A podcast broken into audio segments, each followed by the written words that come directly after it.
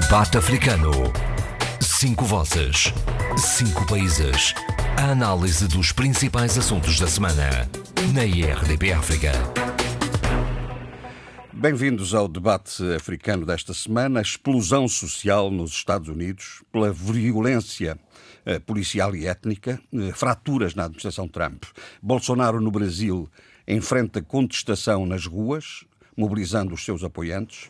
A contaminação cresce exponencialmente e ainda não atingiu o pico. Na Guiné-Bissau, Sissoko abre uma nova frente, agora contra os juízes do Supremo, enquanto o PIGC e o governo, demitido, levanta processo no Tribunal da CDAO. Cabo Verde e São Tomé e Príncipe, com crescimentos do Covid, Moçambique e as preocupações a norte com o Estado Islâmico, Angola adere à suspensão do pagamento dos encargos da dívida. São alguns assuntos a avaliar no, no desfiar desta conversa, em que, espero eu, tenhamos a solidariedade da tecnologia e evitemos a tensão da semana passada. Vamos a isto, meus senhores.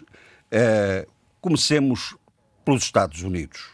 Como é que apreciaram aquela explosão social que ultrapassou barreiras étnicas e raciais e que é uma verdadeira contestação a um certo exercício do poder policial e que gerou e começa a gerar fraturas na própria administração Trump. Como é que apreciaram esse facto? Não sei se alguém é quer avançar com. Eduardo, quer avançar? Posso ser eu, posso ser eu. Uh, eu jogava que o Adolfo ou o Abílio iriam uh, dar o mote de saída. Mas, de qualquer maneira, eu acompanhei, tenho estado a acompanhar televisivamente uh, aquilo que está a acontecer nos Estados Unidos, essa convulsão social e política, não é? mas aquilo que me apetece dizer é que, estruturalmente, como diz aqui o tema sugerido pelo, pelo Jorge Gonçalves, é de facto o racismo faz parte do ADN de, da maioria dos americanos, é? uh, nomeadamente, uh, uh, especificando melhor, os descendentes dos caucasianos e, sobretudo, o, o, o interland dos Estados Unidos, onde essa realidade ainda, ainda, ainda está presente.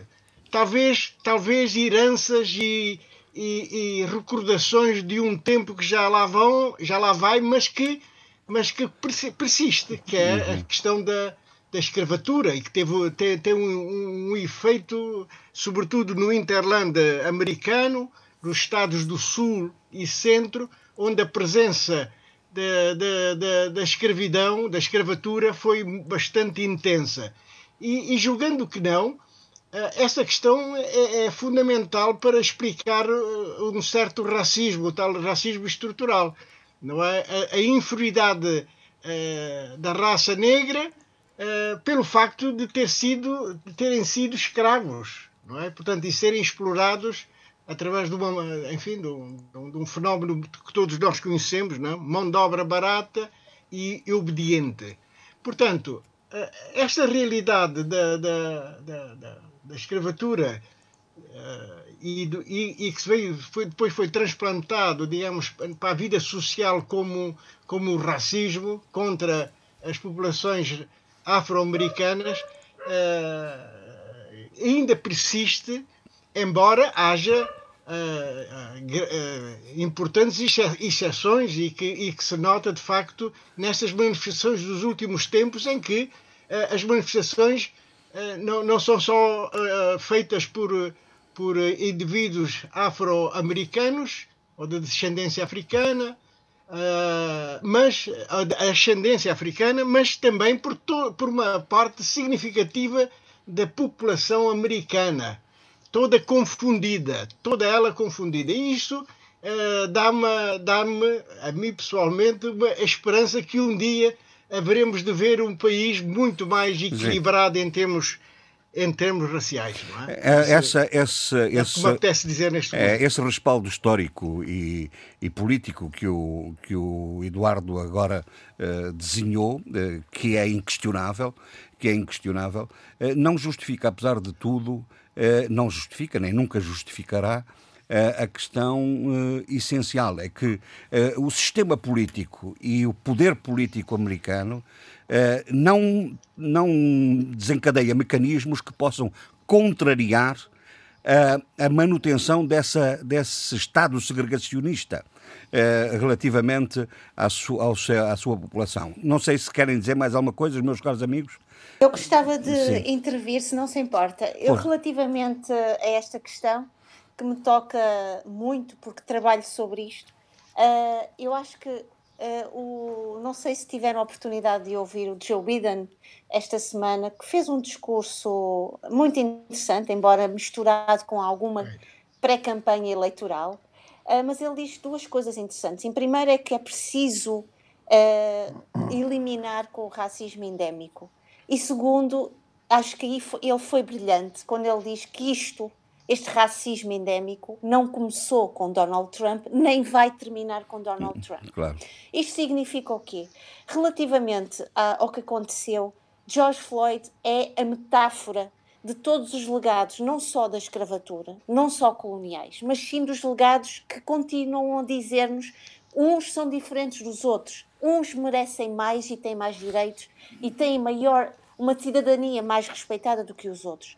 Relativamente àquilo que o Jorge Gonçalves disse, uh, de que o Estado e a polícia estão ainda uh, muito, muito uh, tem, não têm mecanismos para erradicar estas situações. A verdade é que estes mecanismos fazem parte deste Estado e desta polícia são parte intrínseca e, e, e, e, muito de alma destas, destas instituições, porque estas instituições foram feitas a partir desses mecanismos, de uma lógica de eh, subordinação, de eh, hegemonia perante o outro, o outro que historicamente e socialmente e culturalmente e por motivos também económicos foi sempre eh, eh menosprezado uh, descaracterizado da sua dignidade humana uh, e, portanto, utilizou-se a raça como um argumento para poder validar e justificar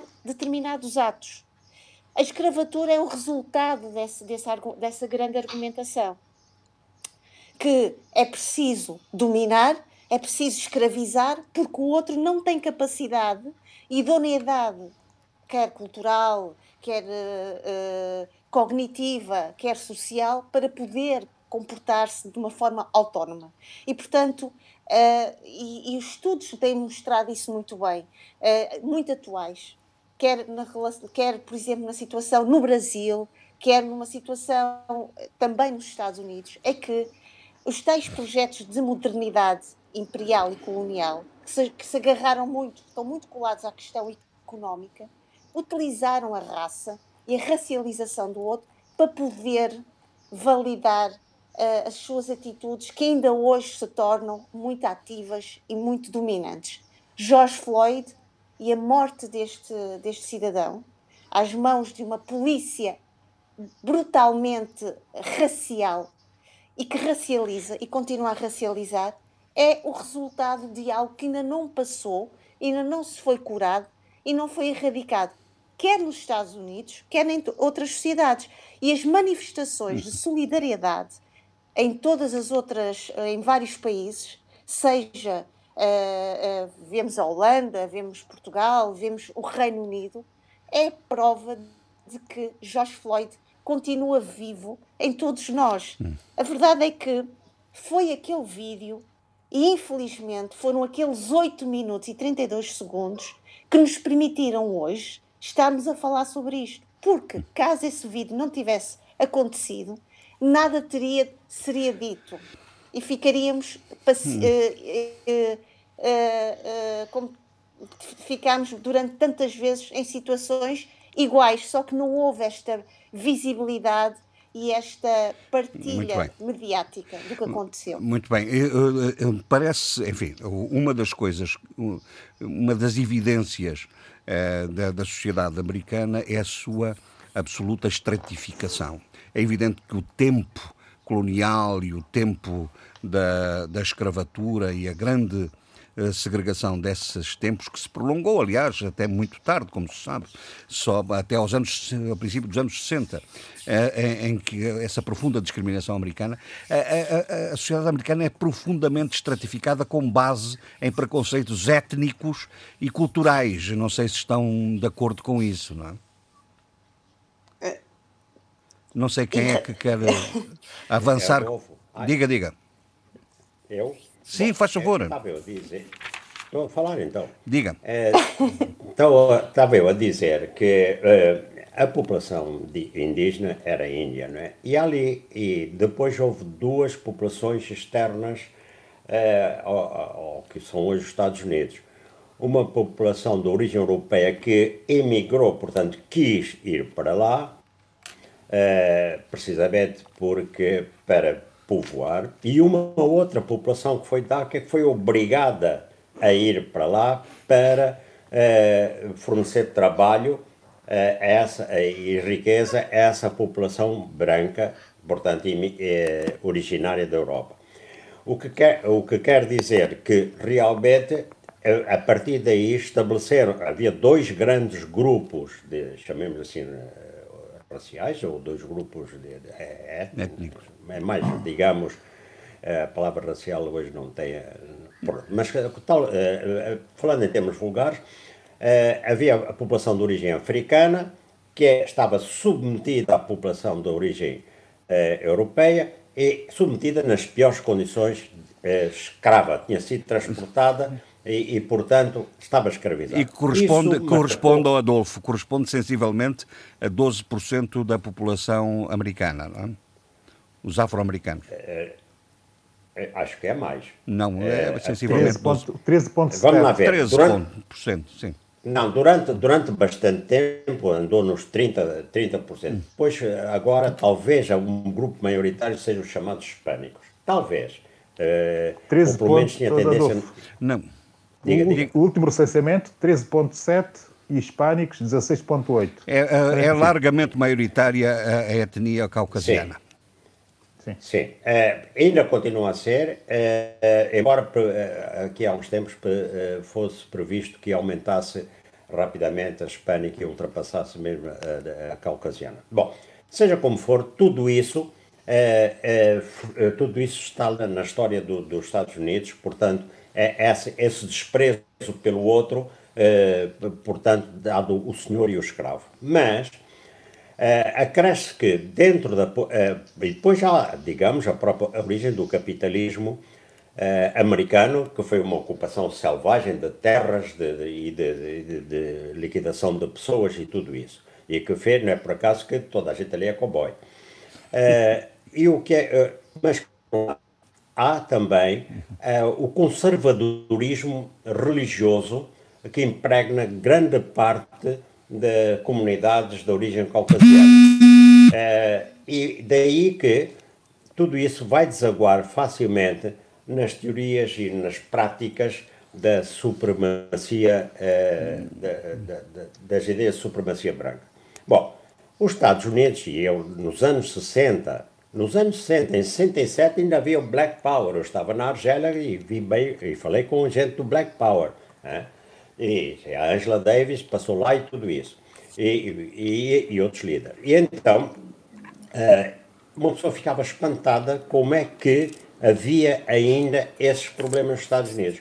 É evidente que muito se avançou, mas a verdade é que enquanto, mas todo o sistema é no sentido de privilegiar a comunidade de origem caucasiana uhum. e, e, e, portanto, o próprio capitalismo americano, que eh, não tem grandes sistemas, eh, digamos, estatais, saúde, etc. De proteção social, proteção social, não é? Exatamente.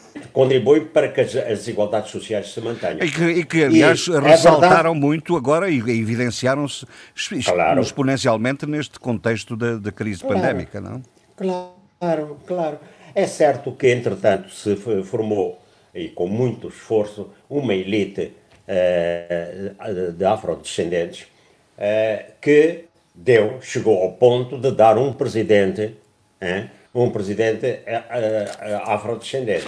Bom, não é, ainda não é suficiente, quer dizer, tem de haver reformas profundas e, quer a nível social e, sobretudo, económico. Quer dizer, a participação dos afrodescendentes nas decisões económicas hum. tem de aumentar. Aliás, um problema que nós vemos também em, em África, uh, onde houve, olha, por exemplo, na África do Sul e tudo isso, Uh, enquanto não houver, digamos, uma melhor repartição da riqueza a nível geral Sim. e uma melhor participação na, nas dire, da direção dos negócios uh, por parte dos afro ou qualquer outra minoria, haverá sempre estas profundas Muito bem. A, terra, agravadas pelo historial. A terra, dos, dos, uh, enfim, a terra do, do sonho americano muitas vezes transforma-se na terra do pesadelo para muitos, não é? Não sei se é, o... Se o é não sei se o Zé Luís quer, ou o Abílio querem dizer alguma coisa sobre isto.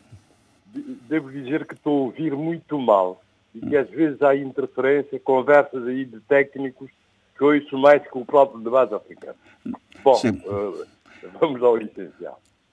Uh, foi chocante as imagens, uh, portanto, deste homicídio premeditado. Uh, chocante porquê? Por, primeiramente, a maneira como o assassinato, o homicídio qualificado foi levado a cabo, foi, foi concluído. Uh, portanto, o assassino, com toda a calma, a asfixiar lentamente a vítima e a deixar-se filmar. A deixar-se filmar. O que mostra que ele estava nas tintas pelas repercussões que isso poderia ter, portanto, acreditava piamente na sua impunidade. Isso, de facto, podia ter acontecido porque todos foram testemunhas oculares, através das redes sociais, eh, da forma como o assassinato foi levado a cabo. No entanto, ele foi acusado de homicídio, primeiramente de homicídio negligente. E isso é que levou às revoltas e, e tudo o que acompanhou às revoltas uh, nisso que obrigou agora a fazer um outro tipo de acusação.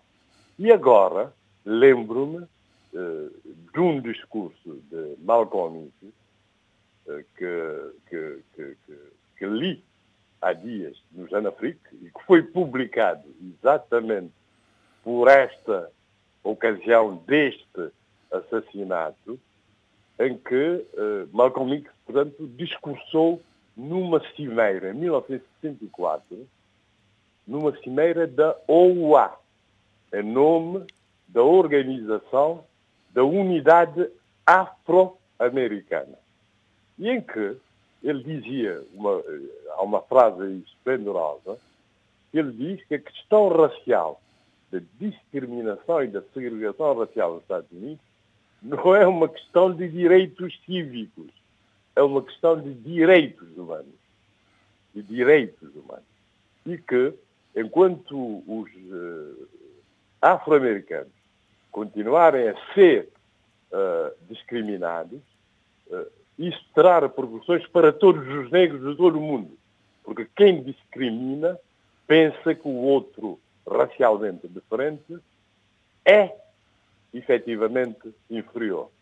Portanto, mesmo que não tenha atitudes explícitas em relação uh, a outros negros, portanto, africanos, por exemplo, quando estão nos Estados Unidos da América, porque às vezes têm que usar roupas diferentes, roupas tradicionais africanas, para não serem confundidos com afro-americanos e não sofrerem atos de racismo, mas que, portanto, o preconceito e, e, o supremacismo branco, a ideia da supremacia branca, está aí latente. E por isso ele, ele, o Malcolm X, uh, apelava os chefes de Estado africanos a não se deixarem chantagear pelo poder do dólar e que levassem o caso dos afro-americanos à ONU. Foi em 1964, entretanto ele foi assassinado, Martin Luther King foi assassinado, mas conseguiu-se muita coisa inclusive a eleição do Obama. Muito bem. afro-americano. Só que a eleição de, de, de, Trump foi uma reação à, eleição de, de Obama, porque Obama tinha sido eleito por minorias. Portanto, por os negros, pela grande maioria dos negros, e por uma minoria branca, e, e por hispânicos e etc. Por minorias.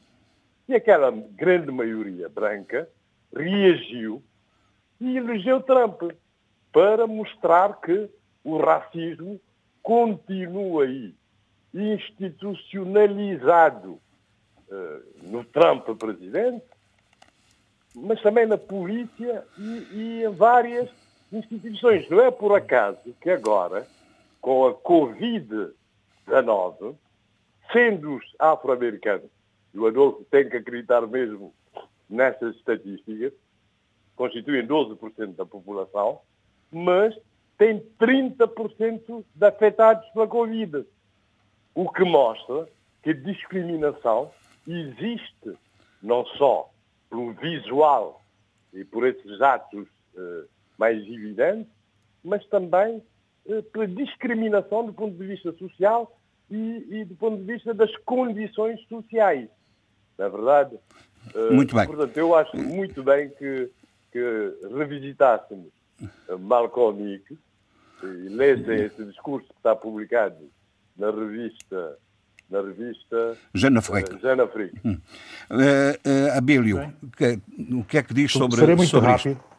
É, agradeço. Serei muito rápido sobre, sobre, sobre esse assunto, que é um assunto que até porque eu gostava global, que até porque eu gostava que nós também explorássemos um pouco rapidamente não sei se o quero fazer dos efeitos que esta repercussão interna e externa uh, absolutamente uh, extraordinária deste, deste facto e desta, de, destas circunstâncias está a, a, a gerar na, na própria coesão da, da, administração americana, não é? Como se viu. Está bem, eu já direi como quarto, como quarto elemento essa.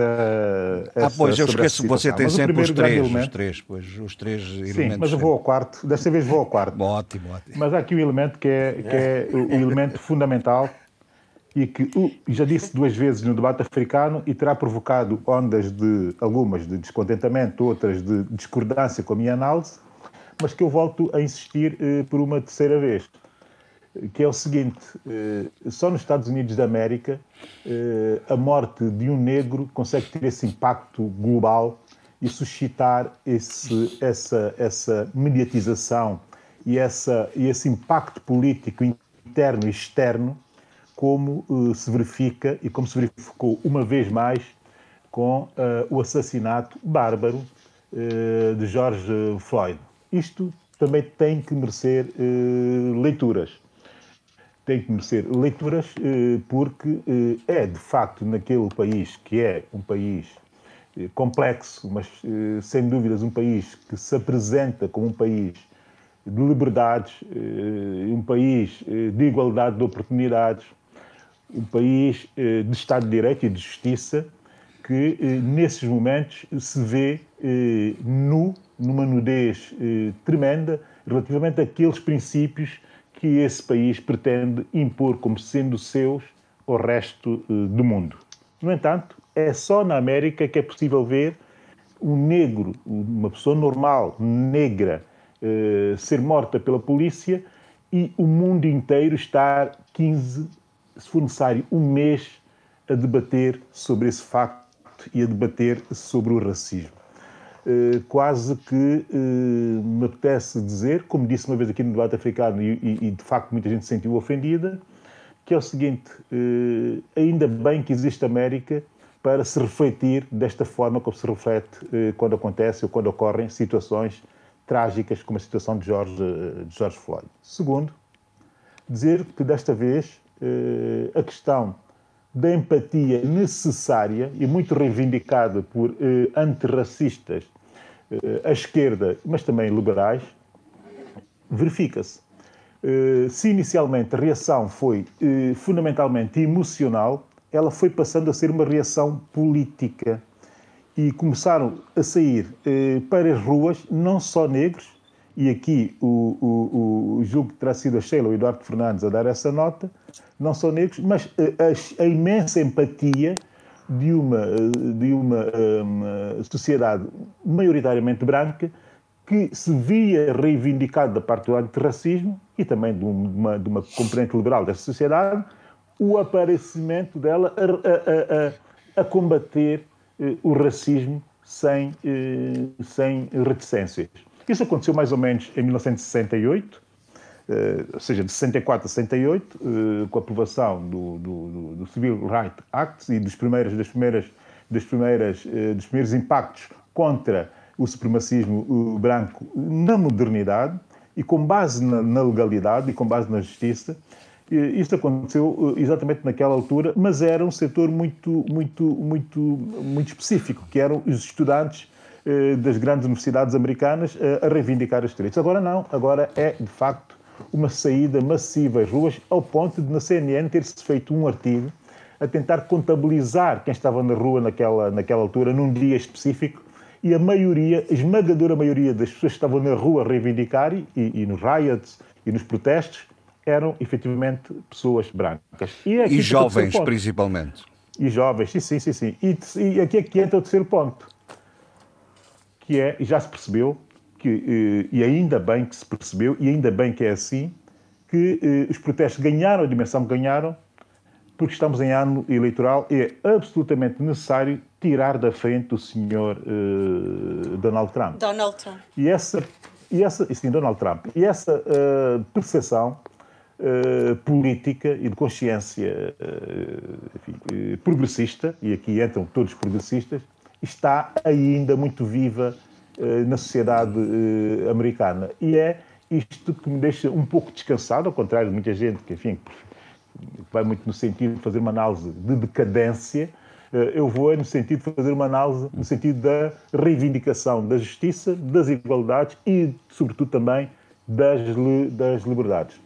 A propósito do quarto ponto que o, que o Jorge Gonçalves me desafiava a olhar, quer dizer, a administração Trump é isso não é, nem nunca poderia ser coesa, porque mistura uh, um radicalismo de direita, um radicalismo racista de direita, mas também o, conservadorismo, o conservadorismo tradicional e clássico americano. Compatibilizar as duas coisas também não é propriamente o mais fácil, porque a, a, a, a tensão entre estas duas direitas sempre foi uma tensão terrivelmente violenta. Sim. Aliás, toda a América é violenta do ponto de vista ideológico. Não é?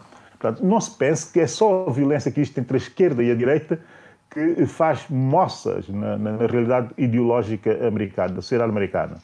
Também eh, as diferentes direitas sempre foram bastante conflituais e até violentas eh, eh, entre elas. Dou um exemplo muito, muito, muito, muito, muito simples, que é para as pessoas entenderem que no pior momento da Jim Crow, no pior momento de, perseguição de escravos, meados do, de meados do século XIX, e início até meados do século XIX, da perseguição de escravos, eh, existia na América rural, e também no Midland, ou seja, na América Central, eh, uma rede de eh, receptores de escravos fugidos para os colocar a norte. Essa rede era muito, muito, muito trabalhada por uma uh, direita uh, religiosa que não tinha nada de progressista, vamos lá ser claros, uhum. mas que entendia já, muito inspirado na reforma, porque eram efetivamente a reforma, a reforma protestante, que o homem merecia esse tipo de dignidade e não estava para ser escravizado. E facilitava esse fluxo para, para, para norte. Há muita literatura, desde romances até até eh, ensaios, ensaística, investigação académica, sobre, esse, sobre, essa, sobre essa gente que não tinha não. nada de, eh, de, progressista, mas que tinha essa questão da humanidade. Essa, essa, essa, essa, esta América eh, religiosa, eh, digamos que humanitária, humanista nessa perspectiva, eh, nunca foi eh, esclavagista, nunca foi pró-esclavagista. Antes, antes pelo contrário. E essa clivagem entre essa, essa, essa, esse conservadorismo tradicional uh, e e o conservadorismo racista e radical, que tem, como é evidente, uma grande história nos Estados Unidos, eh, sempre existiu e sempre dividiu Muito também bem. a América Branca. Já, é? já, a divisão com a esquerda liberal já e entendemos, brancos. Já entendemos o seu ponto de vista. O desafio que eu vos tinha lançado, que eu tinha lançado em concreto, era eh, eventualmente noutra perspectiva. É evidente que o Abílio tocou na questão eh, de, de estarmos num, em pleno processo de campanha eleitoral para as presidenciais do final deste ano. E eh, o que pareceu evidente foi uma tentativa do presidente americano de aproveitar esta circunstância, utilizar esta circunstância para eh, dar uma ideia de um Estado, de um, de um líder forte, de um líder eh, eh capaz de defender a lei e a ordem, como como, como se, se, se ele próprio uh, uh, um, definiu a sua atuação, a lei e a ordem, mas uh, ameaçando com a saída dos, dos, militares para a rua, o que dá uma dimensão de um Estado absolutamente extraordinário do ponto de vista das instituições. Mas o secretário da Defesa limitou imediatamente. Quer dizer, na administração americana há quem tenha uma visão política e institucional mais séria sobre a questão uh, do papel do Estado e das instituições na vida uh, pública, não é? Era mais neste sentido. Oh Jorge, e não se coíbem de o, de o afirmar, de o afirmar rapidamente. De, de, Exato, é... de romper. Fez-me fez lembrar, aliás, o Moro e o, e o no, no, no Brasil, não é? Exatamente. Sem tibiezas. Sem tibiezas.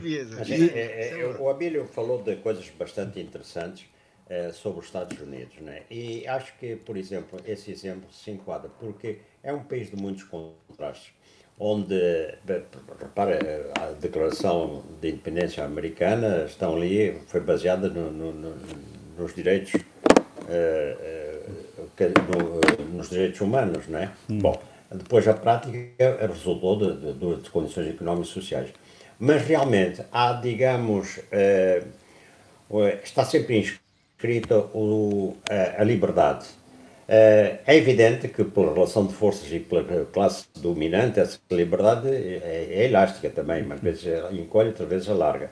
Mas esse ideário persiste e, e aquela liberdade de, que aliás está também ligado ao, ao próprio individualismo do, do, do, do, sistema capitalista, mas neste aspecto positivo, por exemplo, da pessoa se afirmar, da pessoa ter a sua opinião, da, da, da expressão. Não é por acaso que o Trump se ataca tão furiosamente uh, à imprensa, não é? Que, que o ridiculariza. Uhum. Bom, uh, e esse é, esse é um, um, um exemplo, realmente.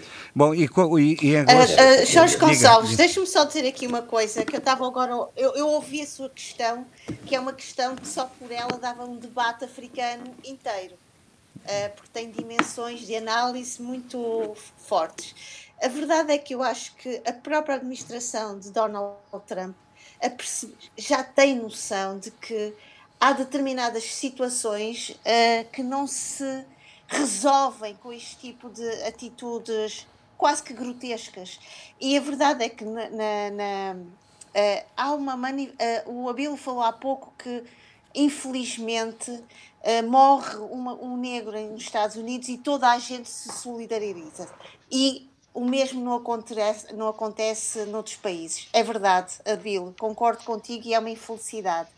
Mas a verdade é que nesta manifestação, e eu acho que as pessoas têm de estar com os olhos muito abertos e analisar isto de uma maneira muito uh, mais ou menos fria, é que temos polícias e o corpo policial a mostrar também a sua sensibilidade, o seu sentido de fraternidade Exato. perante esta situação.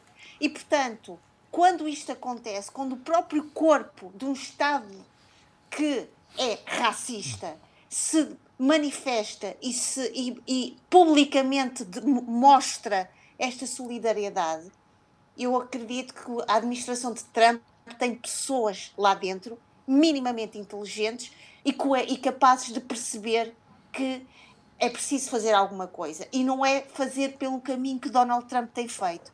E na, numa das sessões, na primeira sessão fúnebre dedicada a George Floyd, dizia o grande ativista dos direitos humanos, um deles, vá, não digo o grande, mas um, deles, o seguinte: para além da, da grande pandemia que estamos a viver agora, há uma outra maior e mais antiga, que é a nossa, que é do racismo e da discriminação.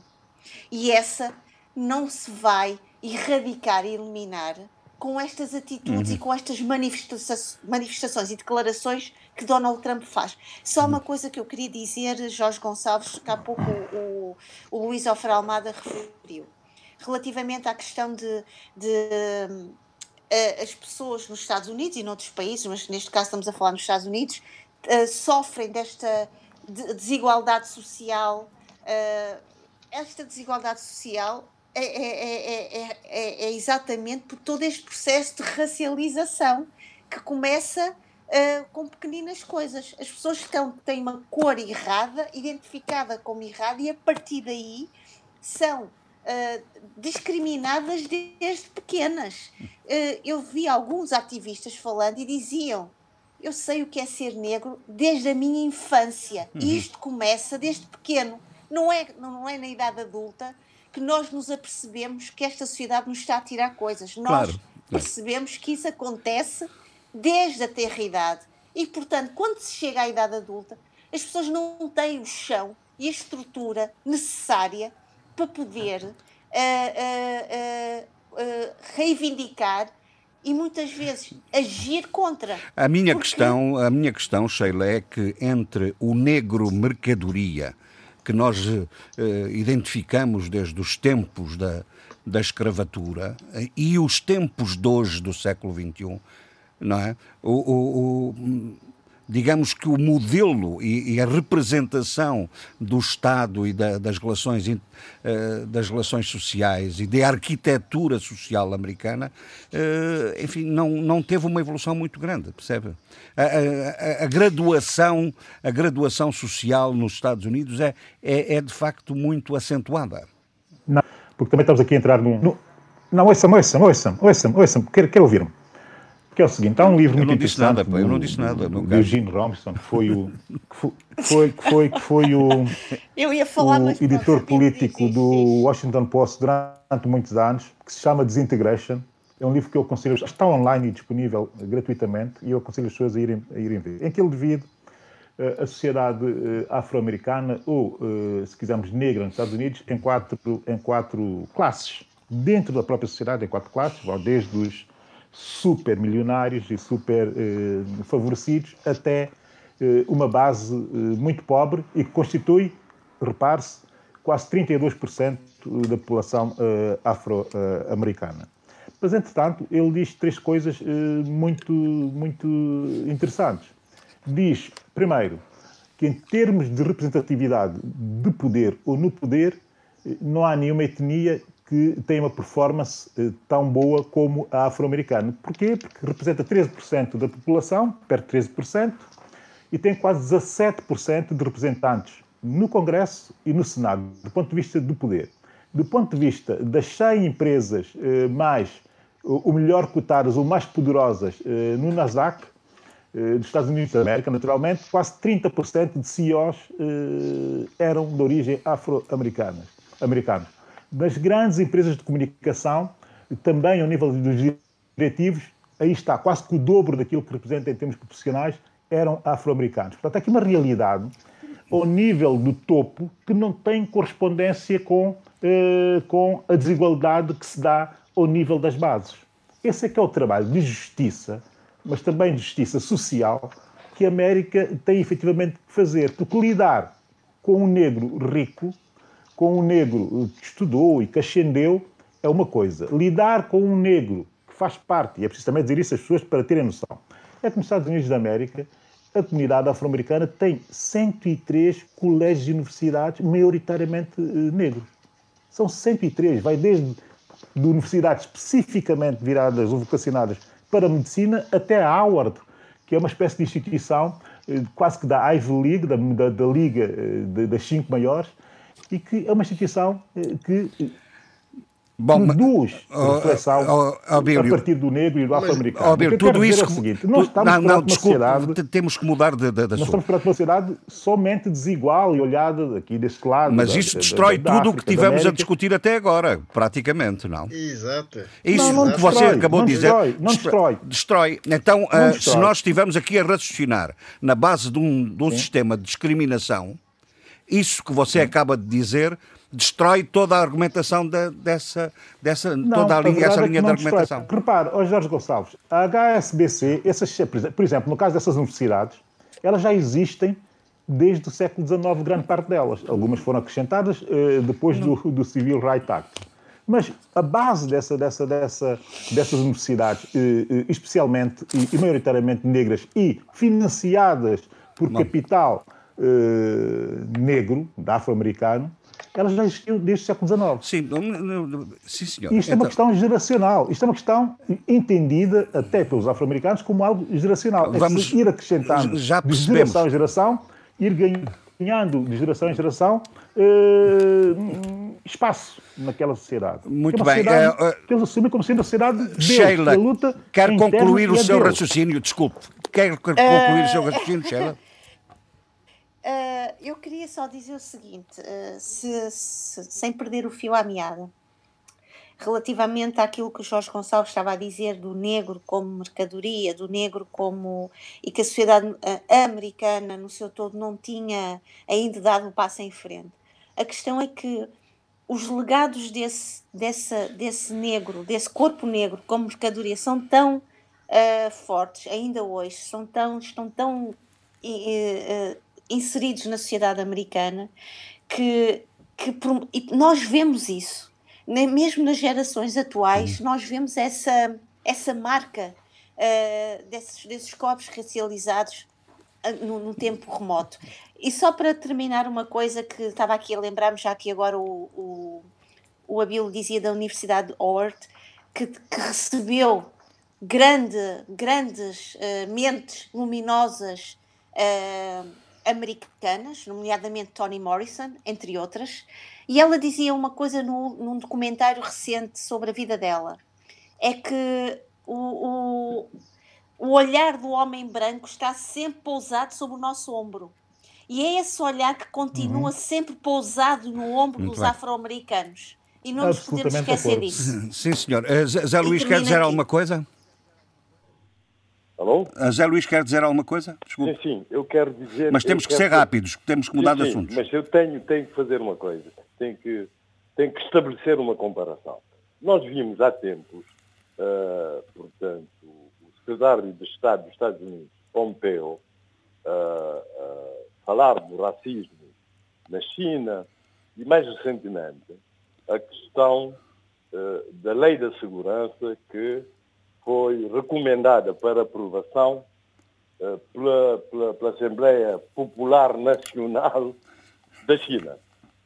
Agora ficamos a comparar, quer dizer, essa ameaça de, de Trump de pôr o exército na rua e incentivar a violência, portanto, retomando aquela velha frase de um, de um presidente de Câmara americano na, na, durante os movimentos cívicos de 1968. Portanto, há pilhagens a tiro, né? E, e, e, isso mesmo é que fez o diplomata chinês. Teve a fazer esse tipo de comparação.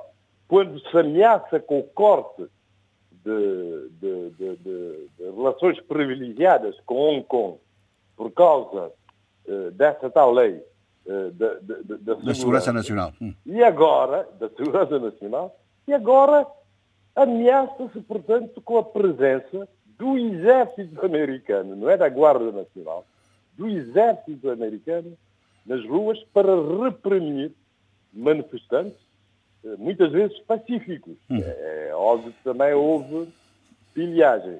Essa é uma questão. Agora, voltando à vossa conversa anterior, entre você e o Abílio, eu lembro-me do seguinte, uh, 1936, a publicação de dois artigos por João Lopes, pai do professor João Lopes Filho, sobre a questão racial e a formação da sociedade cabo-verdiana, na altura já muito influenciado por Gilberto Freire, e estabelecia-se a comparação entre a situação em Cabo Verde, no Brasil, no chamado mundo eh, português, e os Estados Unidos da América.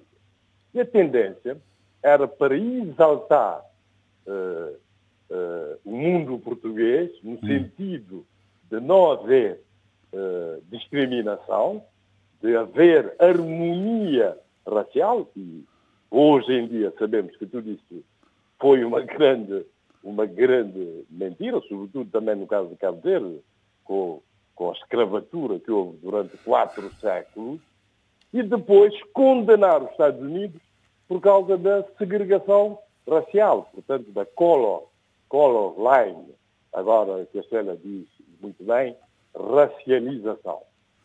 Uh, portanto, e, e, essa tendência continua hoje em dia, no sentido de, de, das influências que persistem do luso-tropicalismo e de condenação absoluta uh, do processo americano. Mas eu lembro que uh, a segregação, por exemplo, tanto na África do Sul como nos Estados Unidos da América, uh, tem aspectos aviltantes, mas tem um aspecto positivo. É que a segregação leva à criação de elites dentro das próprias comunidades.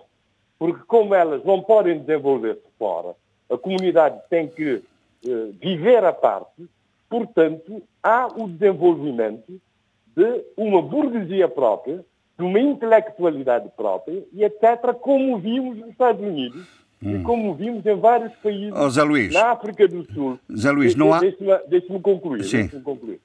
Na África do Sul, por exemplo, escolas só para negros, universidades só para negros nos Estados Unidos, e isso, portanto, tem Bom. esse aspecto positivo, que depois leva a uma consciencialização, eh, a uma consciencialização da discriminação e que hoje influencia o mundo inteiro. Influencia Sim, o Brasil, Bom. influencia o Brasil uh, na luta contra a discriminação racial e influencia também Portugal e até no conceito que se tem eh, de raça. Vimos hoje, por exemplo, o conceito legal de negro não é o que se tinha, porque antes a tendência era ter um bocadinho de sangue, sangue branco, e fugir da condição de ser qualificado como negro. Quando hoje em dia é exatamente o contrário. No Brasil, por exemplo, hoje em dia, o conceito de negro abrange pretos Bom, e pardos. É... Quando, quando antes era, era um mulato tentava fugir o máximo uh, da condição de negro, por exemplo. Muito bem. Eu queria chamar a atenção oh, oh, Zé Luís, uh, como é que nós... certos discursos, certos discursos, ou em relação aos Estados Unidos, podiam servir, e dei o exemplo de Cabo Verde, de um grande intelectual nosso, que é o João Lopes, que analisou muito bem a formação da sociedade cabo-verdiana, mas depois, quando faz essas extrapolações, leva a um certo, levou a um certo branqueamento do Império Colonial Português. Bom, uh, Zé Luís, uh, um, agradeço muito essa sua incursão uh, histórica. levantou um problema fundamental. Não vamos discuti-lo hoje, não é possível, porque o que defendeu aqui é uma espécie de sociedade dual, ela própria segregada. Ela própria segregada. Não sei se há um, se há um modelo ideal. Não, não, não é, claro. A, a é, existência de duas de duas sociedades paralelas no mesmo Estado. Mas isso é uma discussão que poderemos ter. Mas que depois leva a noutra altura. A outros aspectos positivos. Sim, com certeza, mas é, imposs é impossível exemplo, nós defendermos. Vê, vê, por exemplo, a Moçambique, durante o tempo colonial, era uh, o número de negros que frequentavam, frequentaram o liceu, né? era, era diminutíssimo mas na África do Sul existiam universidades para negros, não é? Claro, está bem. Mas... E nos Estados Unidos América. Era um, era um mecanismo... Du Bois, o Du Bois, desde o século XIX, que é doutor, portanto, formado em universidades é, americanas, sim, para negros. Bom, nós, eu pretendia uh, uh, evoluirmos também para, para, para alguma análise sobre a questão brasileira, porque o, o, o, coronavírus está a crescer exponencialmente, mas uh, não vamos ter oportunidade para isso, porque o tempo está, está a correr de uma forma extraordinária. E se quisermos analisar alguns aspectos particulares de cada um dos Estados africanos de língua portuguesa, eh, temos que, eh, temos que abandonar essa possibilidade e deixaremos para outra altura. Por isso é que eu como, pediria ao, Eduardo, antes de, de, de, de avaliar o, as, as, circunstâncias e os factos que ocorreram na Guiné-Bissau durante esta semana e que são muitos e importantes do ponto de vista político, eu, eu sugeria que começássemos por, por tentar perceber o que é que se está a passar com a questão da liderança do Banco Africano de Desenvolvimento, que, como sabe, é liderado por um, por um nigeriano. Eh, há eh, a possibilidade dele ser reconduzido, mas há fortes setores de contestação à sua continuidade. O que é que se passa, de facto, no, no BAD? É, é uma situação extremamente complexa, porque a contestação ao Adesina, portanto ao, ao presidente do, do, banco, do BAD, eh, tem vários pontos. Para já houve, houve acusações, mas eh, eh, acusações sem rosto. portanto, foram, foram feitas de, de, forma através dos, dos, dos, meios de comunicação, uhum. da nomeadamente do, eh, enfim, da, das redes sociais, eh, várias acusações que vai desde o nepotismo ao protecionismo de, eh, de nacionais de nigerianos, portanto, como ele é nigeriano, protege. Inclusive fez-se um balanço sobre a administração, de, digamos, sobre a governação do, do, do BAD, e o número de, de, de, elementos dessa administração que eram nigerianos, enfim, elementos, em vez de nos preocuparmos mais com a questão da competência não é? é. e do trabalho, da avaliação da competência e do trabalho produzido, está-se neste momento a, a, discutir o poder interno. Se, o poder uh, interno, não é? Há mais Nigeria, Exato. Há mais nigerianos que senegaleses, há mais senegaleses do que guineenses, enfim. Ah, eu acho que é uma discussão que não, não, não conduz a nada e o que devia haver era normas muito claras nessa matéria uh, para a pertença aos órgãos decisórios do banco devia ter manuais muito claros sobre uh, quem é que devia ocupar quem, quer dizer, o número de pessoas por estados, porque uh, o banco o BAD é, é, é, um banco multinacional e que extravasa o continente africano. É preciso dizer isso, não é, não é um banco só africano, não é? Tem capital de vários países, dos grandes países ao nível mundial.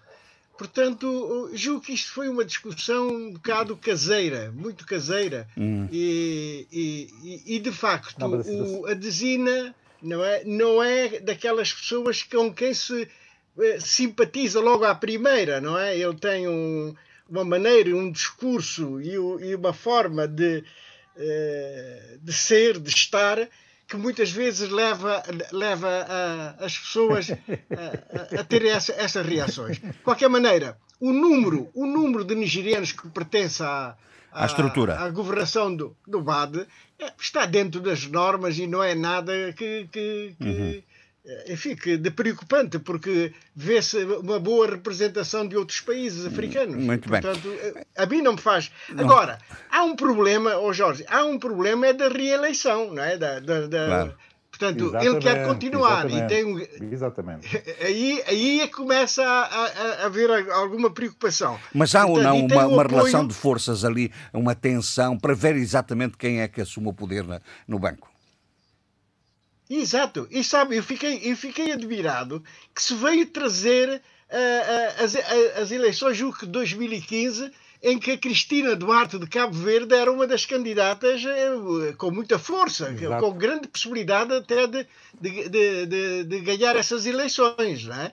É, veio isso tudo à tona agora, está a vir, está a vir à tona nesta discussão para, para as novas eleições e para, para ver que se o Akinuimi Adesina permanece não é? ou é substituído. E se houver substituição, quem serão os candidatos com, com força para ganhar essa, essas eleições. E vem de novo o nome de Cristina Duarte. Achei isso muito, muito interessante. Eu lembro-me eu lembro do, do Zé Luís falar bastante sobre isso, falarmos bastante sobre isso na altura, não é? Aliás, com um sentido crítico do, da parte do, do Zé Luís, eh, creio eu, não é?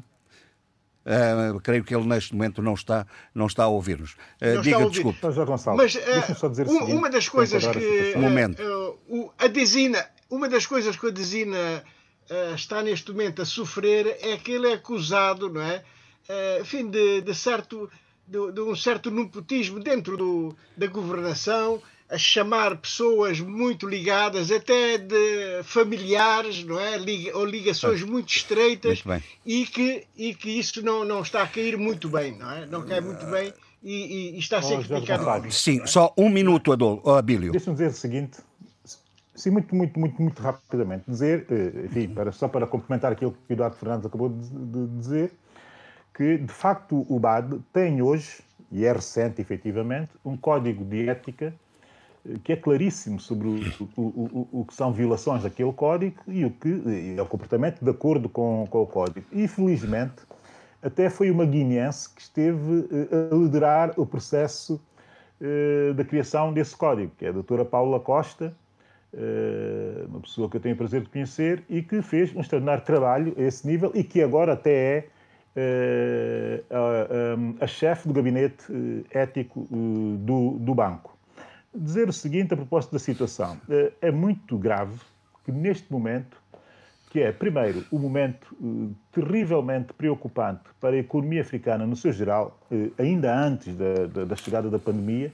com problemas terríveis de financiamento, com problemas terríveis também de monetarização, terceiro, com problemas de endividamento complicado, a necessitar de mais eh, financiamento concessional, eh, que o BAD esteja na situação em que está. Segundo, no momento em que nós temos que pensar na área de comércio livre do continente, em que o BAD é um elemento absolutamente crucial, eh, por gerir dois fundos, o Fundo Africano para o Desenvolvimento, mas também o DANEPAD, que é incorporado, está incorporado em termos de gestão ao BAD, dizer que é absolutamente fundamental para a infraestruturação, que é Sim. também essencial, uh, uh, uh, digamos que a operacionalização eh, dessa área económica, dessa área do comércio livre eh, no, no, continente.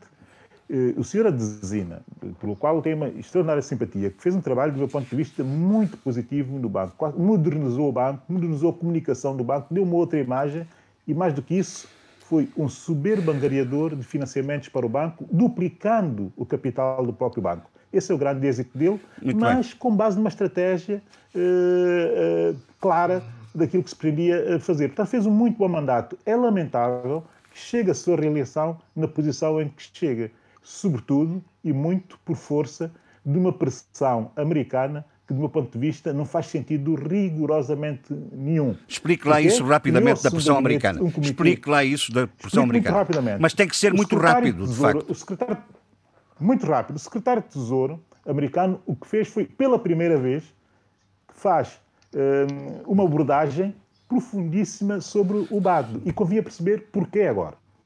Isso é uma outra discussão e daria quase que meio programa.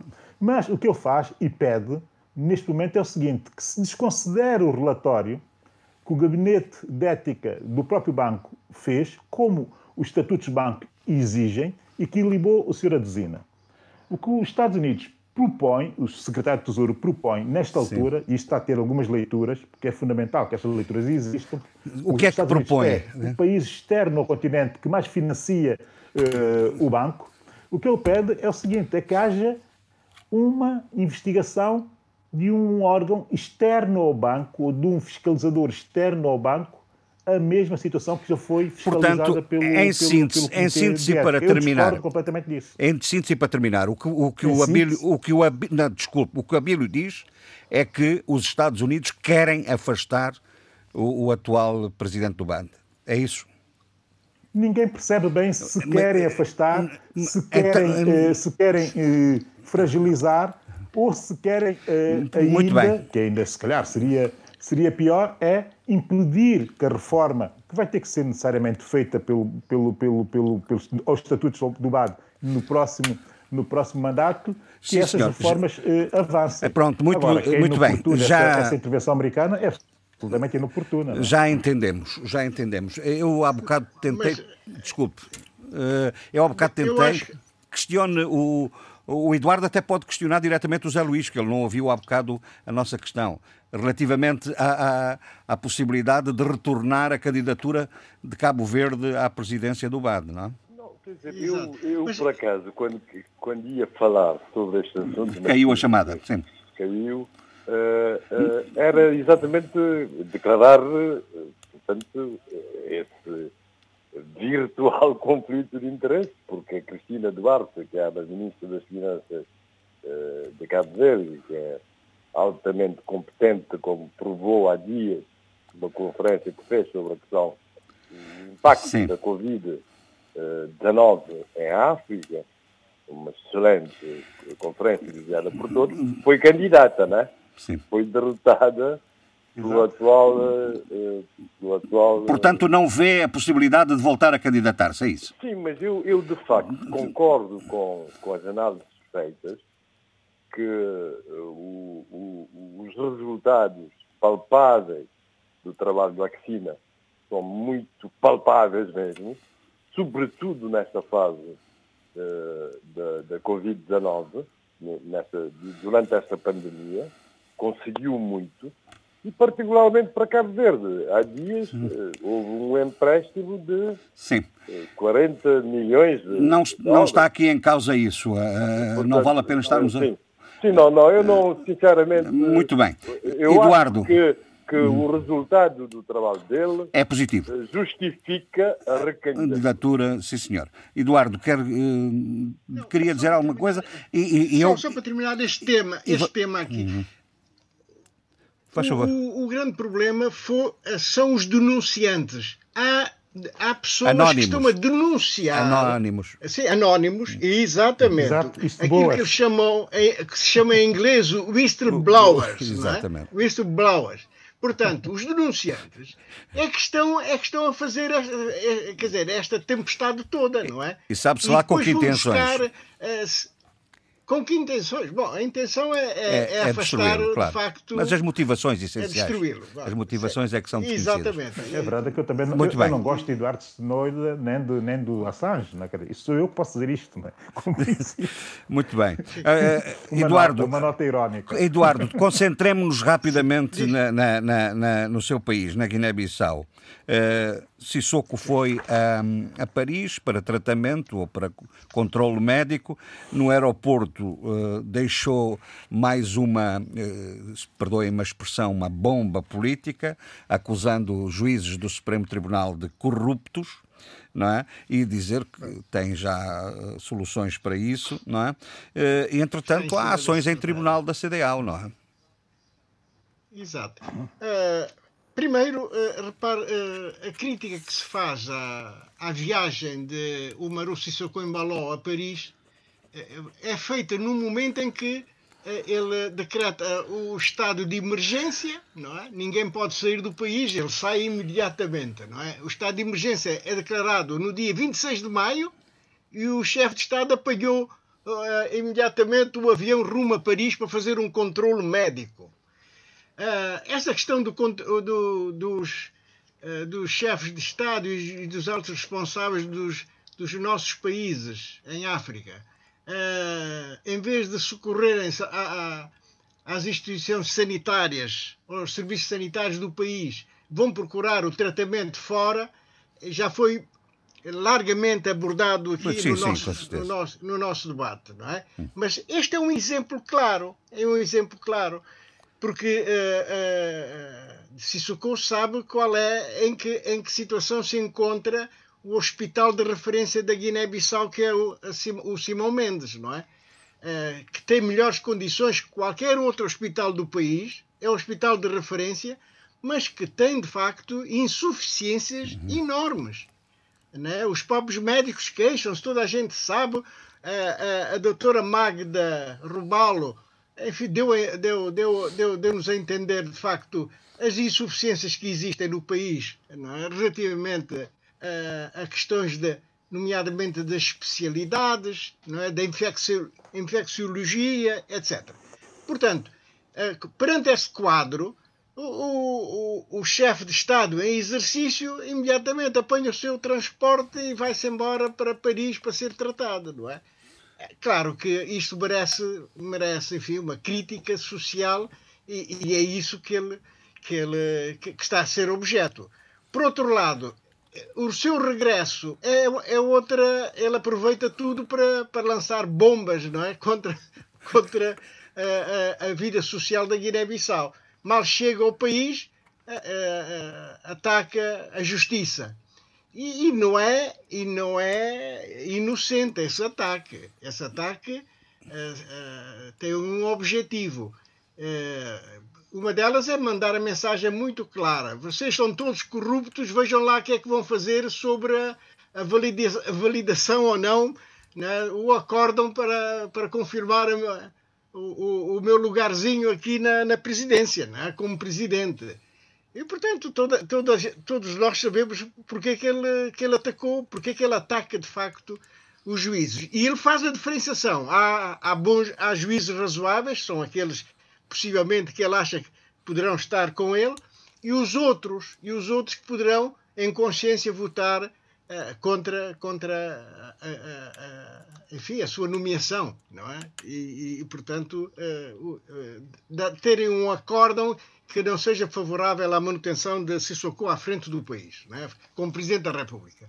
Portanto, esse ataque, é, e o ataque é, é vil, é, é, é, porque ataca logo de corruptos, né? são os corruptos, e, e, é uma linguagem que, que, que, fere, fere os nossos ouvidos. Sim, mas, mas aliás, não, não, não, se... aliás, ao Eduardo, aqui para nós, a acusação Sim. de corrupção hoje é profundamente, que ninguém nos ouve, é profundamente banalizada, está profundamente banalizada na, na luta política. Atira-se as acusações de corrupção por tudo e por nada, é, num e sentido nada, e no outro, num Sim. sentido e no outro, e sem fundamento muitas das vezes, não é? é aliás, veja-se o que são os discursos políticos em muitos países em que eh, do, do, da prioridade à luta contra a corrupção. Onde há, onde há necessidade de prioridade de luta contra a corrupção significa que há corruptos, não é? E, portanto, este, este argumentário hoje é está profundamente desvalorizado do ponto de vista político, não é? Exato. Mas só para terminar essa questão, de, a, a situação eh, médico-sanitária na Guiné é, é preocupante. Há um médico por 6 mil habitantes um médico por 6 mil habitantes. Uh, uh, e já melhorou, já hum, melhorou, mas sim. repare bem, é, é de facto um. Uh, e não há especialista de cuidados intensivos. Não há nenhum especialista de cuidados intensivos, de acordo com o relatório do, das Nações Unidas. Portanto, é, é preocupante, não é? Uhum. É preocupante. e depois, o laboratório de testes do Covid-19 uh, tem tido algumas suspensões dos seus trabalhos por falta de condições. Essa falta de condições é que eu não percebo. Essa é falta de material. Quais são as condições que faltam para que o laboratório faça o maior número de testes. E os é. testes são fundamentais. São foi fundamentais, anunciado hoje o reforço de. O reforço foi anunciado pelo, pelo governo, vamos ver se se concretiza. Sim, sim. Foi anunciado o reforço uh, dos, uh, dos reagentes, uh, da quantidade dos reagentes para, para, para, para que se efetuem os testes. Não? Foi anunciado. Exa exatamente. Exatamente. Agora, nós estamos em plena campanha do caju a importância do caju no país representa a mesma coisa, guardando as distâncias e a proporcionalidade, ao petróleo em Angola. Hum. Portanto, as coisas não estão a correr bem. Por razões diversas, os compradores internacionais, que já deviam estar em Bissau, a fazer contactos para fazer a aquisição da produção nacional de, da castanha de caju, que são nomeadamente empresários ou seus mandatários uh, das grandes empresas de, da Índia e do Vietnã, uhum. não chegaram ainda à Guiné. E não saberemos se chegarão ou não. Portanto, a campanha de, de, de, da castanha de caju uh, uh, está, em risco, está em risco. Uh, está em risco, está em risco Sim, e, e, isso seria um, muito mal para o país. Isto representaria, enfim, uma situação, se já se a pandemia do Covid-19 já, já, já vai ter um impacto grande e que poderá fazer que a economia entre em recessão, então a não venda ou não venda da, da melhor forma, do, ao melhor preço possível, a castanha de caju, essa vai agravar ainda mais a situação económica nos próximos tempos no país. E isso é extremamente, é extremamente preocupante, não é? Sim, daí, eu... daí que o ministro, daí que o ministro das Finanças tenha solicitado um empréstimo rápido, como ele chama lá em Bissau, portanto, uma facilidade de crédito uh, para a Guiné-Bissau, portanto, para, porque já estão a sentir algumas dificuldades financeiras. É? Muito isto, bem. Isto é uma, é uma realidade. Quanto à pandemia, a pandemia uh, também tem tido uma grande.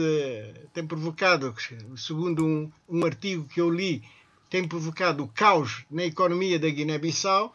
Uh, Há um, um economista, economista, que diz, é o Santos Fernandes, sim, não é?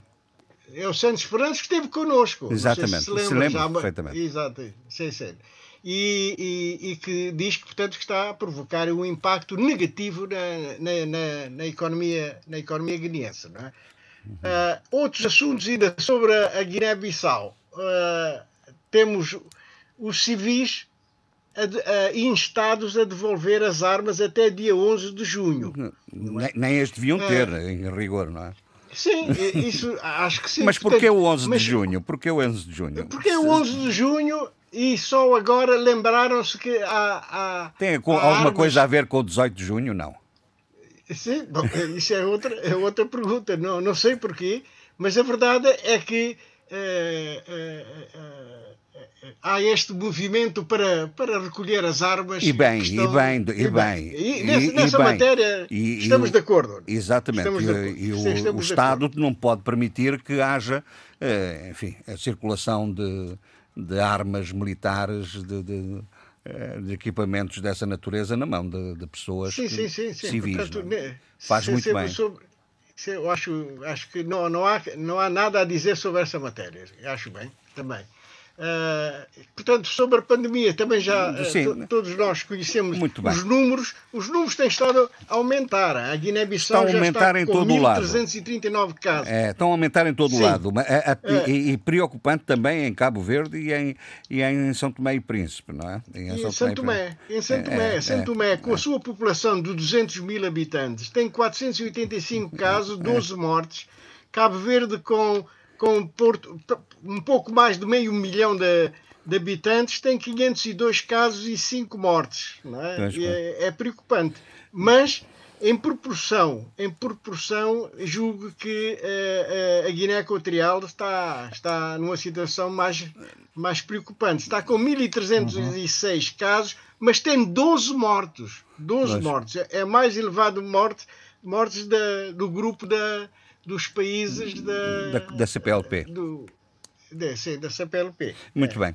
Não, não, tirando o Brasil, tirando, não, não, Brasil pois, e Portugal. Pois, Brasil sim, tirando, Portugal. Não, da, dos Palopes, né? dos, dos Palopes é, é, é, um mais, é o que está mais, é, tem mais número, o maior número de mortes. Né? Muito bem. Moçambique está com pouca, poucos casos e pouca morte, né? 352 e 2 mortes. Felizmente, né? felizmente. E Bom, Angola, e Angola a mesma coisa, 84, 86 eh, casos. Isso, eu peço desculpa, mas eu às vezes ponho em dúvida este número. Né? Este número. 86 casos apenas em Angola uhum. e 4 mortes.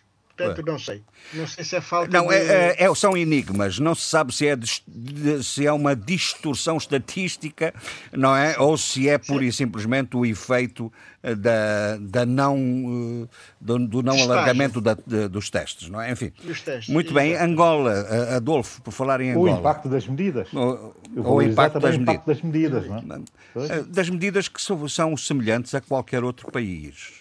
Nesse aspecto... Não, Angola foi um bocado mais longe com cerca sanitária, com, fez, fez cerca sanitária isolou, uh, isolou muito mais rapidamente, sim. isolou completamente as, uh, uh, o país. Não é? Uhum.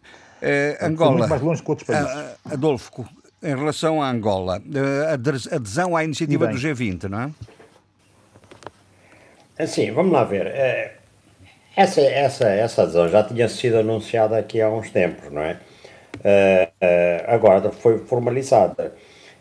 Porque, se bem se lembram, a situação em Angola é terrível do ponto de vista económico e financeiro. E não é por acaso que João Lourenço fez aquele eh, na semana passada, faz agora uma semana mesmo, foi agora na sexta-feira passada, ele fez um, um, encontro com representantes da sociedade civil. E nesse encontro ele é, alertou que a queda do preço do petróleo tinha uma série de, de efeitos devastadores. Ele lembrou a redução da, das receitas cambiais e o que é que isso representa? Que é a diminuição da, da capacidade angolana de pagamentos no exterior. A, a, redução das receitas fiscais do Estado compromete a implementação de muitos dos programas e projetos.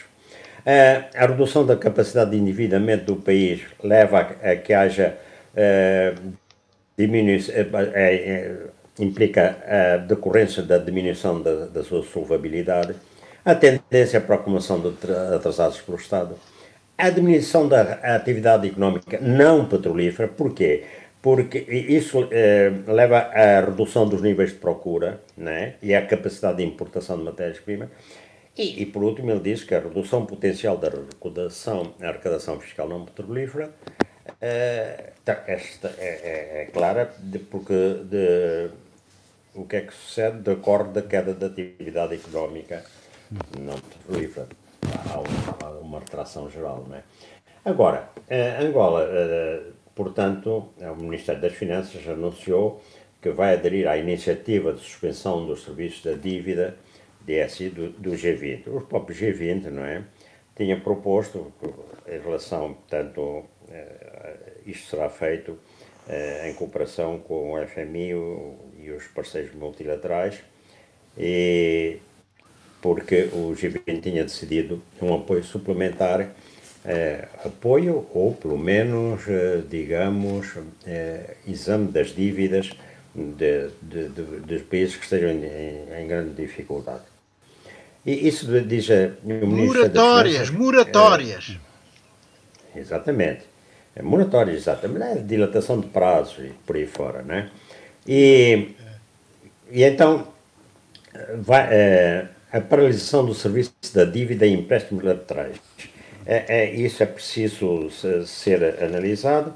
E é, diz a Ministra das Finanças que a renegociação da dívida com os credores hum, é, será com credores, digamos, institucionais, porque o governo prevê honrar os pagamentos da dívida aos credores privados, e prevê suportar os pagamentos dos cupons das emissões da dívida pública em moeda estrangeira, os eurobonds. É, pronto, era, é, é, isto no essencial. Sim, é? sim, sim. Sim, mas há outras coisas. É, no outras que respeita à dívida, não, tenho. É, nomeadamente, não, nomeadamente, Gustavo, o que é que se passa? É uma dúvida que eu tenho. O que é que se passa no, no Kwanza Sul, não é? é... Sim, mas antes, antes, sim, sim, mas eu, antes disso, brevemente, direi que nesta procura de investimento, a Comissão Económica do Conselho de Ministros aprovou, foi há uma semana, não é? é um projeto de, de, de altera, uma alteração à lei de investimento privado. Para quê? Para melhorar a captação de investimento direto estrangeiro com a participação das grandes multinacionais, está lá expresso. E isso permite a negociação de incentivos, facilidades, tendo em conta a especificidade dos processos de investimento. E então, nesse, uh, portanto, um, uma facilidade para investimentos uh, para grandes projetos. E nessa, nessa sessão, nessa reunião, foi aprovado também medidas sobre o setor de transportes. Porquê? Porque Angola uh, tem a intenção, pelo menos o governo tem a intenção de transformar Angola numa importante plataforma giratória na região subsaariana da África. Portanto, vai ter, uh, foi elaborada uma estratégia global, ou pretende-se fazer uma estratégia, elaborar uma estratégia global do sistema aeroportuário, não é? A explorar possivelmente por entidades eh, privadas, lá está, multinacionais, para transformar Angola numa plataforma em África. Eh, claro que, eh, já agora, antes de passar àquilo que me sugeriu, queria lembrar que naquela Higino Carneiro felicitou o Presidente da República publicamente pela decisão que tomou em organizar a reunião de auscultação pública sobre os diferentes temas da vida nacional, aquele encontro com a sociedade civil. E porque na, na troca de conhecimentos, esse conhecimento que obterá do modo direto ajudá-lo a, a formatar as suas ideias e seguramente ajustar o programa de governação. Bem-haja, Sr. Presidente, Luanda aos 29 de maio, final de Carneiro. Bom. O que é que isso quer dizer? Uh, o que é que isso quer? Exatamente. Isso quer dizer que há várias aproximações uh, de elementos tidos como o baluarte como Sim. peças fundamentais do chamado eduardismo, e, e, João Lourenço parece que houve uma, uma, um encontro de Gino Carneiro no, no, Palácio, no Palácio Presidencial. Bom, sobre a questão. Mas daí Kwanza Sul, Kwanza Sul. Ter outras Sul. manobras. O Kwanza Sul, eh, o que é que sucede? Estava-se a investigar corrupção existente no governo do Kwanza Sul. E então, um cidadão de 35 anos, que, estava, que era inspetor-geral das finanças da província de Kwanza Sul, tinha vindo a Luanda uh, no âmbito do, dos, dos, processos que envolvem o atual governador do Kwanza Sul, Job Capapinha. Bom, ele foi, é, portanto, Rodrigues Eduardo, foi, que era este senhor, 35 anos, foi baleado, foi morto a tiro num dos bairros do município de Cazenga por indivíduos até agora não identificados. Uh, depois disto, o governador da província de Quando Sul, Job Capapinha, exonerou todos os quadros do seu gabinete, desde o diretor de gabinete até à secretária. E, e pronto, quer dizer, é, é, é, tudo isto é nebuloso, não é? Porque. São os factos, é, isso são os factos. O que é que conclui com isso? Não, o que, o que é concluir é aquilo que é o seguinte: esses factos eh, revelam o quê? Que a, que a corrupção é generalizada e já sabemos. E é perigosa também. E é, é perigosa. Yeah. E é perigosa é, para quem denuncia. É, exatamente. E, e, que de facto estão-se a fazer, exatamente, estão-se a fazer inquéritos, uh, estão-se a fazer inquéritos de, sobre, sobre a corrupção. Hum. E em, em, em, em, zonas, em governos provinciais. Bom, neste caso concreto, é, é, quer dizer, é muito estranho que o indivíduo que andava a fazer a investigação seja assassinado. Agora, o problema é só saber quem é que o mandou assassinar. Mas nada. Agora, entretanto, foram, foram, foram despedidos todos aqueles funcionários, não sei quem. Agora, mas atenção, em, em, menos de 10 dias, a, a, a Polícia Nacional, já, isto, a notícia já de uma semana, é, também matou, matou gente, né? e um deles foi o Álvaro Esteves, isto foi em Luanda, Álvaro Esteva, secretário do Sindicato dos Professores Trabalhadores de Ensino não Universitário. Hum. E então, esta é a proposta. E, e, e, não, está, né? e não estamos a falar nos Estados Unidos, ah? Não, não, não, não, isso, é Angola, Angola temos um, Angola é um, um, país de vanguarda. Vai, vai uh, acelerar bastante. Não, é só coisas. porque a, a violência policial uh, tem, enfim, não é só nos Estados Unidos, de facto. Não, eu sei, eu sei que não, mas não, a violência está na sociedade angolana, quer dizer, desde o processo da, independência, a aquisição de a, a subida ao poder uhum. político, a guerra civil, ela está entranhada. Seguir depois com a corrupção, portanto, mata-se. Muito bem. Mata-se por iniciativa própria ou a mando de alguém. Bom. Bom, e, repare uma coisa, a pandemia do Covid-19 está a servir para muitos funcionários de instituições públicas e privadas estarem a aproveitar as oportunidades para fazer pés de meia. Ou... E então, em apenas uma semana, houve três operações milionárias ilícitas feitas por funcionários do, do banco, que é o banco oficial, Banco de Poupança e Crédito. Hum? E foram protagonizadas por funcionários desde o gestor de clientes, ao técnico de tecnologia do departamento e ao chefe do departamento de análise de crédito. Uh, e para. Não sei se ainda. Eh, Adolfo, vamos, vamos, vamos guardar em carteira para a próxima. Nós não temos praticamente uh, Pronto, tempo. E uh, eu ainda queria Pode ir à, à, Sheila, para além de, de, rapidamente, Sheila, porque Uh, houve aqui uma mudança, não sei se é uma mudança, mas a Sheila explicará. Uh, nós temos falado muito no passado sobre o processo de extradição do Shang para, para os Estados Unidos ou para uh, Moçambique. Agora apareceu o MDM a defender que ele deve ser extraditado para os Estados Unidos. Isto é um, enfim, é um atestado de, de desconfiança em relação a, ao sistema ao sistema judicial eh, moçambicano, não? Bom, parece-me que a Sheila não me está, uh, não me está a ouvir. É bom, e, e sendo assim, uh, Abílio, rapidamente, São Tomé e Príncipe, há lá muitos incómodos em São Tomé e Príncipe. Incómodos com, do, do, do, das autoridades de, de, do Príncipe com Covid na, na, na região e, e, incómodos também, ao que se diz, uh, do MLSTP com aquele artigo que já aqui citamos amplamente uh, do Arlindo Gomes.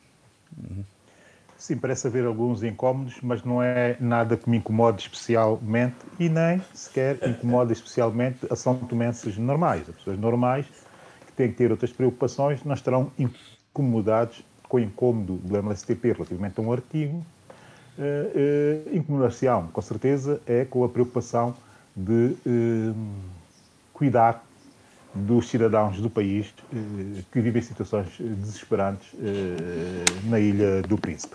Dito isto, ignorando naturalmente os incômodos da MLSTP, e que fique claro, tem que fazer o elogio fúnebre da morte de um São Tomense de um grande nacionalista são tomense, Orlando Graça, Uh, esteve uh, com a minha mãe, Maria do Carmo Bragança Neto, uh, na criação, ou co-criação da Frente Popular Livre, com outros, com outras personalidades. esteve também, não por acaso, preso com, com, com, com, a minha mãe e também com o meu pai e outros eh, por, tribunal, por um tribunal eh, de atos contra-revolucionários. Foi sempre uma voz muito crítica relativamente a um São Tomé e Príncipe que se veio criando. Era irmão de Carlos Dias da Graça, eh, esteve sempre próximo dele e do seu pensamento para o país, mas era efetivamente um rebelde, uma pessoa com, uma, com, uma, com um caráter Sim. fortíssimo uma daquelas personalidades eh, eu acho muito bem falta, eu acho muito bem Abílio uh, que lembre uh, personagens desse, dessa natureza e dessa dimensão não, mas não, não é era sobre isso faça, mas não era sobre isso é que estávamos a falar faça. desculpe não era sobre sim, isso. Sim, não, mas é justo que eu faça. Mas faz no tempo adequado, passar, preferencialmente. Naturalmente, que eu não posso deixar passar uh, um momento destes. Relativamente àquilo que o Jorge Gonçalves uh, me pediu para comentar. Como eu disse, não posso comentar uh, o incómodo do NCP, mas quero comentar uh, aquilo que é uh, a reação cidadã, reação de grande qualidade e de subida de nível da cidadania são tomense relativamente ao momento que nós vivemos. Dar destaque, primeiro, o artigo do Dr. Felinto Costa Alegre, está disponível no telemão, qualquer um pode ver, que é o COVID, o título é Covid-19 no país, do faz de conta, a árvore que esconde a floresta, uma, uma, uma reflexão profundíssima sobre a nossa história e sobre o momento que vivemos, mas sobretudo deixando dicas para o futuro. Na semana passada não me foi possível uh, elogiar o trabalho que está a ser feito pelos doutores Carlos Barros Tini, jurista, uh, e Arlindo Tavares Pereira, economista, uh, com propostas, com um artigo e uma, uma, um estudo de propostas para melhorar a governação no pós-Covid e a criação de uma ONG eh, específica para juntar a diáspora são tomense eh, aos residentes no, no país. Eh, muito boa ideia e muito oportuna. Dr. Jonas eh, Gentil e o professor Bacelar Gouveia, com também uma reflexão sobre o estado de exceção na Constituição de São Tomé e Príncipe. E depois, duas jovens senhoras, deixei para o fim, porque elas merecem o meu grande destaque hoje. Geneleise Franca Lagos, jovem advogada, uh, está a, fazer posts e fez um artigo no STP Press com o título Covid-19, regime excepcional de suspensão das relações laborais, mas sobretudo os posts têm sido de uma pertinência uh, invulgar e, e a ver que existe aqui juventude a pensar o país, a pensar já o futuro do país. Há gente para fazer um grande país. Nelci Souza, técnica do, do, do, da Direção-Geral do Turismo, eh, também a postos no, no, no, no, Facebook, a fazer reflexões e propostas sobre o turismo que se vai ter depois da pandemia e algumas decisões que já podiam vir a ser tomadas eh, neste momento. Portanto, aqui está a cidadania uh, a mostrar-se em diversas perspectivas. Está bem visível. É só isso está... para terminar? Não, não, uh, vamos passar a outros temas, porque ainda não, não, não, não temos mesmo mais Jorge tempo. Gonçalves, eu é, já estou aqui. Ora, força. muito bem. Força, força, Estava força, eu força. a dizer, quando deixou de nos ouvir, e nós assim, que uh, o MDM defendeu uh, a extradição do, do Manel Chang para os Estados Unidos. Esta posição uh, é um, um, atestado de suspeição em relação ao próprio uhum. sistema judicial eh, moçambicano, não? Bom, e parece que foi outra vez. Uh, bem, isto ah. mostra. Eu vou falar muito. Sim, sim, sim, sim, faz favor. Faz favor. Estou. Consegue ouvir? Sim, conseguimos eu ouvir. Não, eu não estou a perceber porque de repente.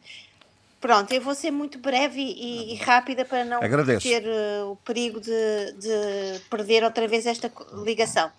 Realmente é, é, é uma, é uma revelação uh, e à luz de uma perspectiva antipatriótica que a própria Procuradora-Geral da República veio uh, manifestar no seu informe, até acusando alguns ativistas de antipatriotismo e alguma rebeldia, o MDM neste momento, Estados Unidos, no sentido em que acredita que este julgamento será feito, caso seja extraditado para os Estados Unidos, mais justo, mais transparente e independente. Portanto, isto significa que, trazendo para o espaço do, do, do Estado americano todos estes adjetivos, significa que o uhum. contraditório fica em Moçambique. Significa que esse contraditório, em termos destes adjetivos, significa que Moçambique não tem um cenário ao nível do, do, da possibilidade de um julgamento justo, transparente e independente. E, portanto, isto dá uma espécie de nota, não é uhum. negativa, é redondamente negativa perante o sistema judicial em Moçambique. Hum? Mas eu também acredito uh, que aqui haja aqui uma vou pensar, isto é uma reflexão minha consigo, que haja aqui uma pressão e uma maior escuta, porque a sociedade, as, as plataformas, a sociedade civil ouviu Beatriz Bucilli e, portanto, reagiu relativamente a algumas das acusações que ela fez e que eu até trouxe aqui para o debate africano nessa altura. Sim. E, portanto, acredito que o MDM tem pessoas que escutam. Muito bem. É, bom... uh, uh, escutam as vozes dos seus, do seu país e, portanto, estou. Sim, sim, faz favor. Consegue ouvir-me, Jorge Gonçalves? Consigo, portanto, conseguimos que o MDM, ac... Pronto, acredito que o MDM esteja atento, vigilante ao que se está a passar em termos de de uma crítica social relativamente a esta situação. Sheila teve em, em, boa nota a publicação do livro do Nuno Rogério sobre o Cabo do Medo? Não. Seguiu isso com atenção? Não. Jorge Gonçalves, eu recebi. Eu estou. Sim, faz favor. Estamos a ouvir, Sheila. Consegue ouvir-me? Perfeitamente, Sim, Sheila. Estamos a ouvir. Bom, uh, eu, estou, pronto, eu peço imensa desculpa, mas não temos condições técnicas. É Sheila, lamento, uh, lamento não, se não é possível. Pronto, não, não... Uh, isto é um bocado estranho estar nesta situação. Não, o que eu acho estranho eu, é como acho... é que nesta parte final está a acontecer isso, quando não aconteceu na parte inicial. É só isso que eu acho estranho. Mas quer concluir, quer dizer alguma coisa Mas sobre você... o Cabo do Medo? Ser rápida. Não tive a oportunidade ainda de ler o livro do Nuno Rogério, O Cabo do Medo, que foi publicado esta semana. Bom, eu lamento. Uh, uh vou, vou ver se o vou ver se o, se o Zé Luís ainda está em linha. Zé Luís, está em linha? Estou em linha. Sim, sim. Ora, muito bem. Então, eh, eu, porque estamos mesmo no final do, do nosso tempo, eh, eu gostava de saber o que é que acha do que está a ocorrer, nomeadamente sobre a questão das demolições uh, sim, da cidade da Praia. Talvez dar uma pequena imagem uhum. da, da, portanto, da situação da pandemia. Né? Até quinta-feira, até ontem, dia 4 de julho, houve mais 25 casos. Quer dizer, isso é marcante, porque pela primeira vez há mais, há mais uh, ativos, doentes ativos do que doentes uh, recuperados. Neste momento, portanto, temos 502 casos, com a maior parte na cidade da Praia, 18 uh, casos, mas também em Santa Cruz, mais 7 casos, e houve também uh, aumento de mortes, né? agora temos 5 mortes, né? Isso quanto à situação da pandemia. Mas, uh, quanto a demolições, isso, demolições, isso mesmo. Eh, devo dizer que é sempre chocante ver, eh, ver casas, barracas, neste caso, a ser demolidas, porque a primeira, e em princípio, é o único refúgio que as pessoas têm. Né? É a única maneira que as pessoas têm de morar, de ter um lar, na verdade, e sobretudo quando se vê imagens dos parcos bens que tem na rua, né? na rua, e quando se vê crianças, né? portanto, isto tudo choca. Obviamente que há também o outro lado, que é a questão uh, da, do ordenamento do território, do urbanismo, do que se tem previsto para o desenvolvimento urbanístico de determinadas zonas da cidade, da praia, e eu devo dizer que os praenses têm essa experiência do caos urbanístico. Todos se lembram da cidade da Praia, há uns anos atrás, em que eh, as vendas ambulantes na rua, o caos total, portanto, e que há que eh, tomar medidas. Mas eu penso que as medidas devem ser tomadas quando há alternativas. Quer dizer, eh, a Constituição da República não existe só do ponto de vista semântico, quando se fala de direito à habitação. Obviamente que é um direito programático, não é um direito de liberdade e garantia que se aplica imediatamente o Estado a dar casas a todos. Mas quando há demolições e as pessoas não têm alternativas, há que ter uh, uh, criar alternativas para essas pessoas. E Sim. há exemplos. Por exemplo, no, no, no quando Jacinto Temos que acabar, Santos, Zé Luís. Sim, sim. Quando Jacinto Santos era presidente da Câmara da Praia, teve que fazer umas demolições, mas antes disso criou alternativas numa outra zona da cidade. são, são os programas de realojamento, não é? Pronto. Sim, não é? sim. Pronto. De realojamento. Sim. Tem que ser assim.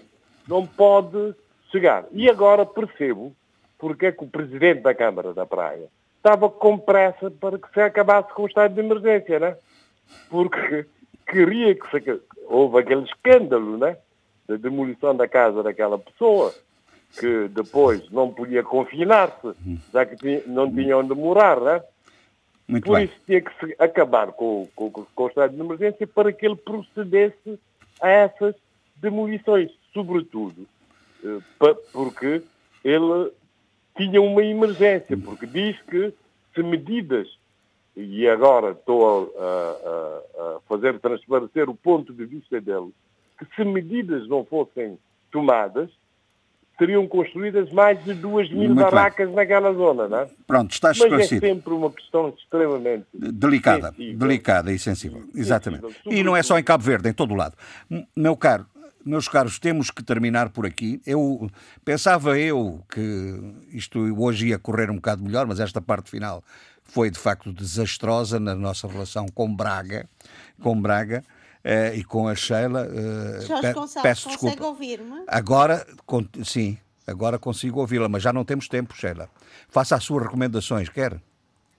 Olha, era só para dizer se me, pois, se me permitir na próxima, na próxima semana eu falo sobre o Cabo, de, o, o cabo do Medo uh, do Nuno Rogério para responder à sua pergunta, está bem? Com certeza. Quer fazer alguma recomendação rapidamente?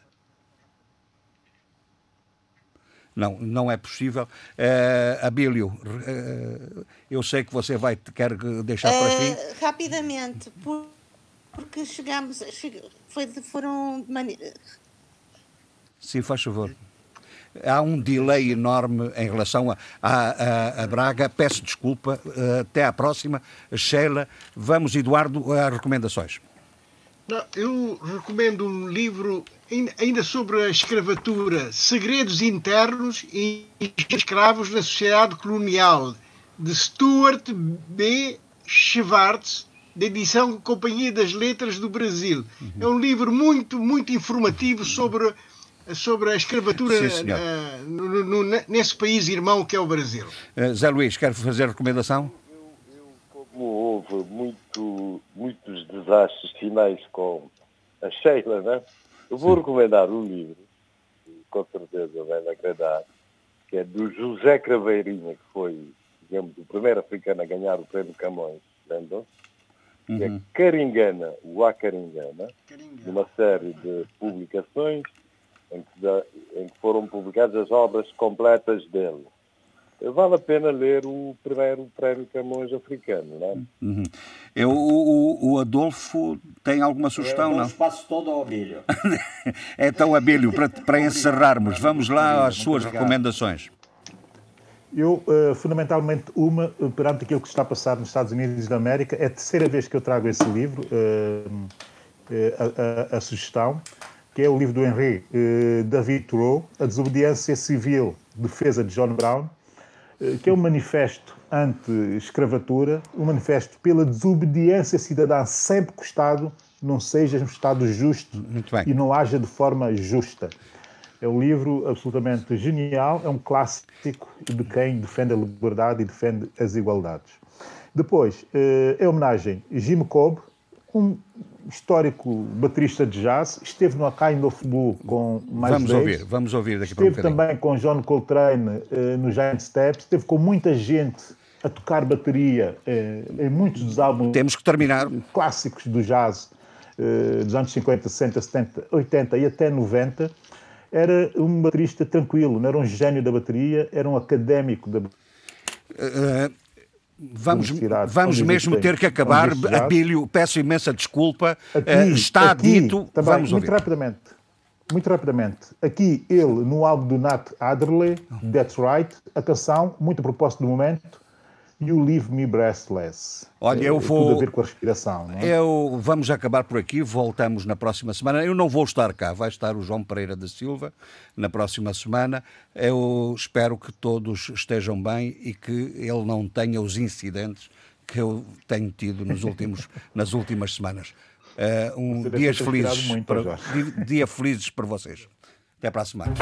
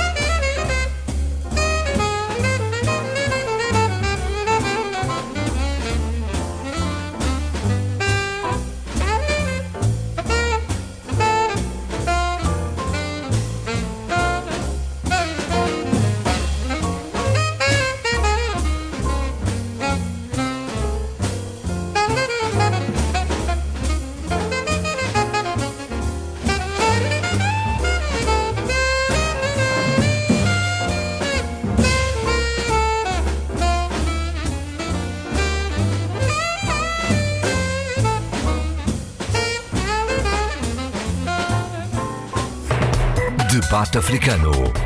Cinco vozes. Cinco países.